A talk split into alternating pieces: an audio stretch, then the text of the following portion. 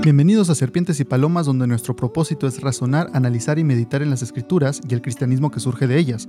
Yo soy Calderón y en cada episodio hablaremos de temas no para enseñarlos, aunque sin duda aprenderemos en el camino, sino que lo haremos para buscar ser aquello que Jesús nos dijo que fuéramos, prudentes como serpientes y mansos como palomas. Así es, y claro que es importante entender que podemos aprender de todos y todos tienen algo que enseñarnos. Eso es importante. Sin embargo, también como maestro, mm, yo pediría que la humildad empezara en el hecho parejo, en el hecho de saber que no lo sabemos todo, ¿no? En menor o mayor medida, lo que implica que tenemos una responsabilidad con el estudio. No, no hay nadie que pueda decir yo ya llegué y yo ya sé lo suficiente. No, eso habla desde el términos, desde tiempos muy antiguos, de, sujetos que son eh, amantes de la verdad a medias, ¿no? Eh, y que pueden usar la verdad a medias para engañar a su conveniencia.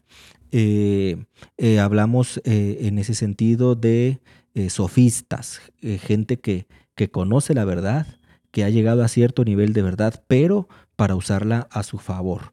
En ese sentido, todos debemos entender que nadie sabe lo suficiente y que nadie ha llegado y que todos necesitamos todos los días estar aprendiendo algo, estar pidiéndole al Espíritu Santo que nos revele algo, sentarnos a estudiar algo, escuchar a alguien que está enseñando algo. Por eso tan importantes las escuelas dominicales en, en, en, las iglesias, eh, escuelas sistemáticas en donde se puedan despejar dudas, aclarar dudas o bien aumentar las dudas, porque esto a final de cuentas nos da una línea de donde tenemos que estudiar más.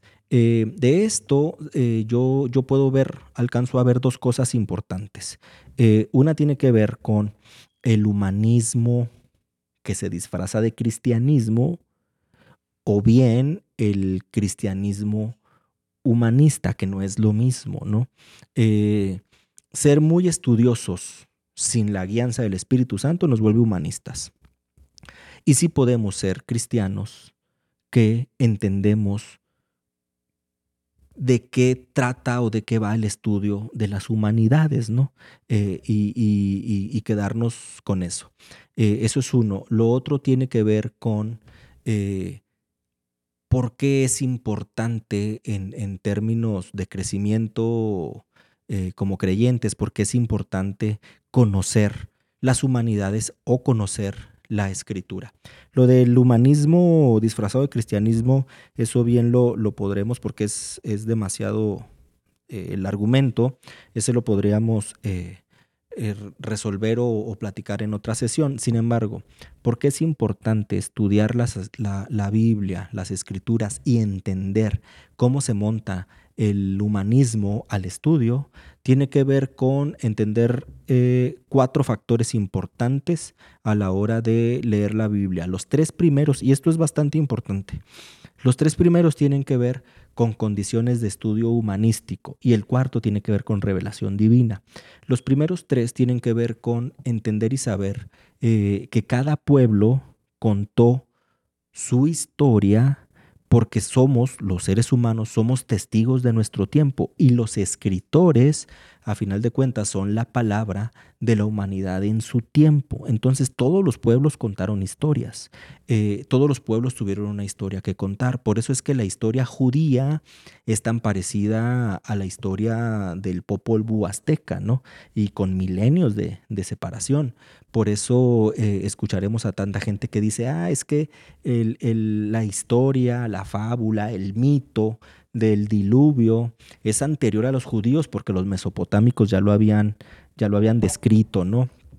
he escuchado mucho y estudiado al respecto en torno a el mito de Orfeo que es muy parecido a la historia de Jesucristo en torno a su muerte y resurrección y que es fácil dos milenios anterior a Jesucristo, ¿no? Entonces, eh, a mucha gente decir es que el mito de Orfeo o el orfeísmo es, es, es muy antiguo y previo al cristianismo, entonces el cristianismo solo tomó fragmentos de, de otros pueblos, ¿no? Entonces, vamos a ver que todos los pueblos en su tiempo narraron cosas muy similares, ¿no? Porque eran testigos o fue cada pueblo testigo de su presencia en el mundo. Hablando del pueblo judío y de las escrituras, nosotros podemos ver cómo Moisés narra el Génesis y, narró cosas que quizá habían pasado mil años antes, que esto se tuvo que ir de generación en generación a través de la, de, la oralidad, de la tradición oral.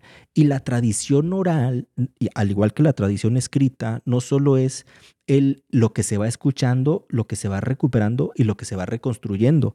La narración oral en ese sentido tiene reglas muy estrictas, ¿no? Y las narraciones se iban pasando de generación a generación a cantores, básicamente, eh, que pudieran eh, respetar y reproducir a cabalidad la tradición que se les estaba dando. Entonces, eh, llega, esto, esto llega a Moisés por tradición oral y Moisés lo escribe, ¿no? Y Moisés escribe todos los hechos, no fue testigo presencial más que de los hechos del, del, del Éxodo, pero no es testigo de los hechos del Génesis, ¿no? Entonces, vemos cómo una escuela oral tuvo que montarse y evolucionar a una escuela escrita. Moisés narra su muerte en, en, en el Deuteronomio, lo que implica que en el Pentateuco, lo que implica que Moisés no escribió esa parte final del escrito, ¿no? ¿Qué implica? Que alguien continuó con el escrito. Ahora, sería muy burdo pensar que Moisés le dijo a Josué, aquí están mis escritos, voy en esta línea, dentro de unas dos semanas me muero, entonces ya cuando me muera le continúas tú, lo primero que vas a narrar es mi muerte y de ahí te arrancas, ¿no? Estamos hablando que un ejercicio de escritura es un, un, ejercicio muy complejo, es un ejercicio de un sujeto que está sobre el mundo, que conoce la historia del mundo, tanto lo que le han narrado como lo que él sabe, y que tiene que empezar su ejercicio de escritura, primero de lectura del mundo, o de lectura de la oralidad o de conocimiento de la oralidad, y luego de lectura de escritura del mundo. Y este proceso de escritura no es un proceso terminal en el sentido de que todo lo que se va escribiendo va quedando bien, ¿no? Eh, Mucha gente todavía tiene la idea, porque así me lo han dicho, que la inspiración de las escrituras con los escritores sagrados tenía que ver con un proceso y un momento de éxtasis, ¿no? En donde el espíritu llegaba al hombre, el hombre perdía todo sentido humano y era Dios quien escribía a través del hombre. El proceso no es así. Hablamos de un proceso eh, sociohistórico de construcción de un texto, ¿no? Que eh, Moisés tuvo que tener una escuela, primero para aprender, porque no fue un israelita de eh, no fue un israelita de crianza. Él llegó tarde al israelismo, ¿no? Eh, él, él, al, judaísmo y a la historia como israelita. entonces él tuvo que ser parte de una escuela. Y esta escuela de narradores, esta escuela de escritores, él como escritor, sus amanuenses, sus revisores, sus correctores, eh, y él a la cabeza de un proyecto de escritura, él tuvo que encabezar todo un proceso y esa escuela tuvo que ser heredada a otra escuela, a la escuela de Josué, no es de que se le hayan dado los escritos y le dijeran de a partir de aquí tú sigues, porque esa escuela ya traía todo un proceso estilístico de revisión, de corrección y de lectura. Lo mismo pasó con la escuela de Josué y así sucesivamente. Ahora, ¿cuál es el proceso para empatar las dos escuelas? Tuvo que haber un proceso, una mediación, un proceso hermenéutico, un proceso dialógico entre la escuela de Moisés y la escuela de Josué para empatar conocimientos, porque Josué tenía sus historiadores, sus lectores, sus correctores, eh, sus revisores, sus amanuenses, eh, un proceso bastante complejo que no era Josué sentado haciéndolo solo, ¿no? Y luego un compromiso de que esta escuela revisara lo que la escuela anterior había dejado y empatarlo, ¿no? Sobre ese ejercicio tan complejo que se extiende a miles de años, a cientos de personas, eh, sobre ese proceso Dios inspiró, así como cuando en el huerto Dios inspiró vida. Eh, dice, dice el original que se inclina y sopla eh, que es el aliento sobre, sobre esa masa de tierra formada, eh, que es el mismo principio que se utiliza en el verbo de adorar. Lo mismo hacemos nosotros cuando adoramos a Dios, no nos inclinamos. Eh, bueno, ese mismo proceso es el que Dios hace al inspirar la escritura y la escuela y los procesos de escritura tan complejos, ¿no? Dios inspira vida, a estos procesos. Entonces tenemos que, el primer factor son los pueblos, ¿no? Todos los pueblos tuvieron un proceso de escritura. Y como pueblo, el pueblo israelita o el pueblo judío tiene narraciones que van a ser muy similares a las narraciones de otros pueblos en sus tiempos. El segundo factor es la lengua. El lenguaje, sabemos que el lenguaje es vivo. Por ejemplo, la tradición judía reconoce el libro de Job como el libro más antiguo eh, escrito. Y sabemos también que el libro de Job tiene pasajes o, tiene estilos tanto literarios como eh, morfológicos de su lengua que no eran propios del judaísmo antiguo, sino de un judaísmo en cuanto al lenguaje, un judaísmo eh, o, el, hebreo, pues como lenguaje que era posterior al, al, cautiverio. Entonces, ¿qué implica? Los judíos, la, escuela judía sigue diciendo que es el libro más antiguo. Eso implica que la narración oral fue la que se fue modificando y a la hora en que se escribe, el lenguaje ya había tenido modificaciones. Nos pasa lo mismo cuando leemos el Quijote, ¿no? El Quijote escrito en, en, tiempo de, de, Miguel, de Miguel de Cervantes Saavedra, ese, ese español ahorita es ilegible, ¿no? Ya no se puede leer, ¿no? Entonces se modificó. Ahora hablamos de un español que no hace tantos siglos. Ahora imaginemos el problema de una lengua que ya murió y que en su mismo contexto entre la tradición oral y la tradición escrita existieron cambios en el lenguaje. Ahora nos enfrentamos aquí a un problema de traducciones, ¿no? A un problema de, de si ya no se puede decir con las mismas palabras en un mismo pueblo porque ya cambió. Ahora imaginemos a las traducciones de lenguas muertas a lenguajes que ya están en desuso, a lenguajes actuales, ¿no? Entonces ahí tenemos severas complicaciones, ¿no? Es como eh, al día de hoy querer traducir la palabra náhuatl a papacho, ¿no? No existe en otros idiomas, no existe en español, seguimos diciendo como el náhuatl, ¿no? Que no es un abrazo, no es un consuelo, eh, no es eh, querer a alguien, no es cargar la pena de alguien, o sea, es todo junto, ¿no? Bueno, entonces el lenguaje supone también ciertos problemas importantes. El tercer factor tiene que ver con las herramientas y los instrumentos discursivos en el contexto de la lengua y del pueblo, ¿no? Esto quiere decir que los que narraron la Biblia narraron con lo que tuvieron a la mano en cuanto a sus herramientas discursivas. Siempre, siempre damos este ejemplo, Josué en el, en el Valle de Gabaón. Josué eh, dijo eh, sol y luna, uno deténgase en oriente, otro en occidente, ¿no? Aquí en el Valle de Gabaón se queda el sol detenido, ¿no? Entonces, eh, uno podría decir, éjole, es que ese es un error, ¿no? El sol no se detiene porque hay un movimiento de rotación, hay un movimiento de traslación, y yo siempre digo, ¿qué, hubiera pasado si Dios hubiera hecho un, un paréntesis en el tiempo Kairos para que no afectara el tiempo Cronos?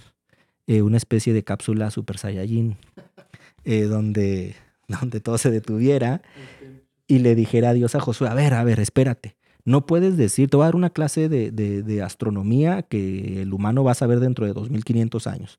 Eh, no se va a detener el Sol, lo que se va a detener es un poco el movimiento de rotación, o un poco el movimiento de traslación para no crear conflicto en el universo, bueno, en la galaxia, ¿no? Entonces, mira, la rotación es el movimiento de la Tierra en su propio eje que dura 24 horas. La traslación es el movimiento que tarda en darle vuelta al Sol y en ese proceso va a girar 364 o 65 veces en su propio eje, ¿no? Pues no, esto no pasó. ¿Qué fue lo que pasó? Que Josué narró con los recursos, con las herramientas discursivas que él tenía a la mano. Y si Josué está diciendo que el sol se detuvo, no es porque literalmente el sol se haya detenido, ¿no? Porque sabemos ahora que hay un momento, movimiento de rotación y de traslación. Josué está narrando lo que ve. Josué está siendo testigo de lo que ve, pero Josué no nos está dando una clase de astronomía que no nos hace falta. Josué lo que nos está diciendo es que hay un Dios omnipotente, soberano, aún sobre la naturaleza, que eso lo asumimos ya como un principio eh, del conocimiento divino, del, conocimiento revelado a nosotros, ¿no? Entonces, esto es como si, eh, y se lo he dicho mucho a mis alumnos, ¿no? Esto es como si yo trajera un telescopio y les dijera, eh, ¿han visto alguna vez una célula? Y yo nunca he visto una célula, más que en la tele, en los libros, pero nunca he visto una célula, ¿no? Entonces les dijera, venga, véala con un microscopio, un microscopio ¿no? Eh, verían eh, por la mirilla y ven la célula. Y yo les dijera, ahora descríbame lo que está viendo. Y cuando he hecho el ejercicio, hay chicos que dicen, pues es como una esfera, pero no es una esfera eh, pero no es tridimensional, probablemente sea plana. Hay quien dice es como un huevo frito que no se reventó la yema, pero no es un huevo frito. Pleno siglo XXI. Y no somos capaces de describir lo que estamos viendo. Alguien dirá, traigan un QVP. Sí, pero el QVP va a decir cosas que nomás los QVPs van a entender, ¿no? Entonces, eh, pleno siglo XXI y no tenemos las herramientas discursivas, las herramientas, las estrategias, eh, los instrumentos discursivos para poder explicar qué es lo que estamos viendo. Pues ahora imaginemos hace 5.000 años, menos, ¿no? Entonces los escritores narraron lo que veían y narraron con sus instrumentos y con sus, y con sus herramientas discursivas. Y, y para Dios, en la historia de la humanidad, entendiendo que esto era para nosotros, Dios permitió la narración en su contexto a partir de los hombres que la estaban narrando. Entonces nosotros podemos ver que la Biblia tiene lagunas importantes, tiene brincos temáticos importantes, tiene asuntos que no empatan con la ciencia, asuntos importantes que no empatan con la ciencia, y esto, en vez de ser una carencia de la Biblia es una de sus principales fortalezas, porque el cuarto aspecto a tomar en cuenta son los fundamentos divinos, teológicos, es decir, las, la verdad esencial y fundamental que Dios nos enseñó a través del libro narrado por hombres, ¿no? Al cual Dios inspiró vida. Eh, ¿Qué quiere decir? Que la Biblia tiene dos lecturas. Una, la que podemos hacer como un simple libro, como simples mortales, y poder decir, no, es que literariamente el poema de Gilgamesh está mejor escrito, ¿no? Y es más antiguo que la Biblia, ¿no? No, es que a mí yo soy más de, de los indígenas, entonces a mí el Chilam Balam, y cada quien podrá escoger el libro literario que quiera, ¿no? Y habrá quien diga, no, yo tengo eh, eh, predilección por los griegos y para mí la Iliada sigue siendo el libro que más me enseña acerca de los hombres, ¿no? Eh, como libro, eso es un libro, pero sobre ese libro Dios inspiró vida.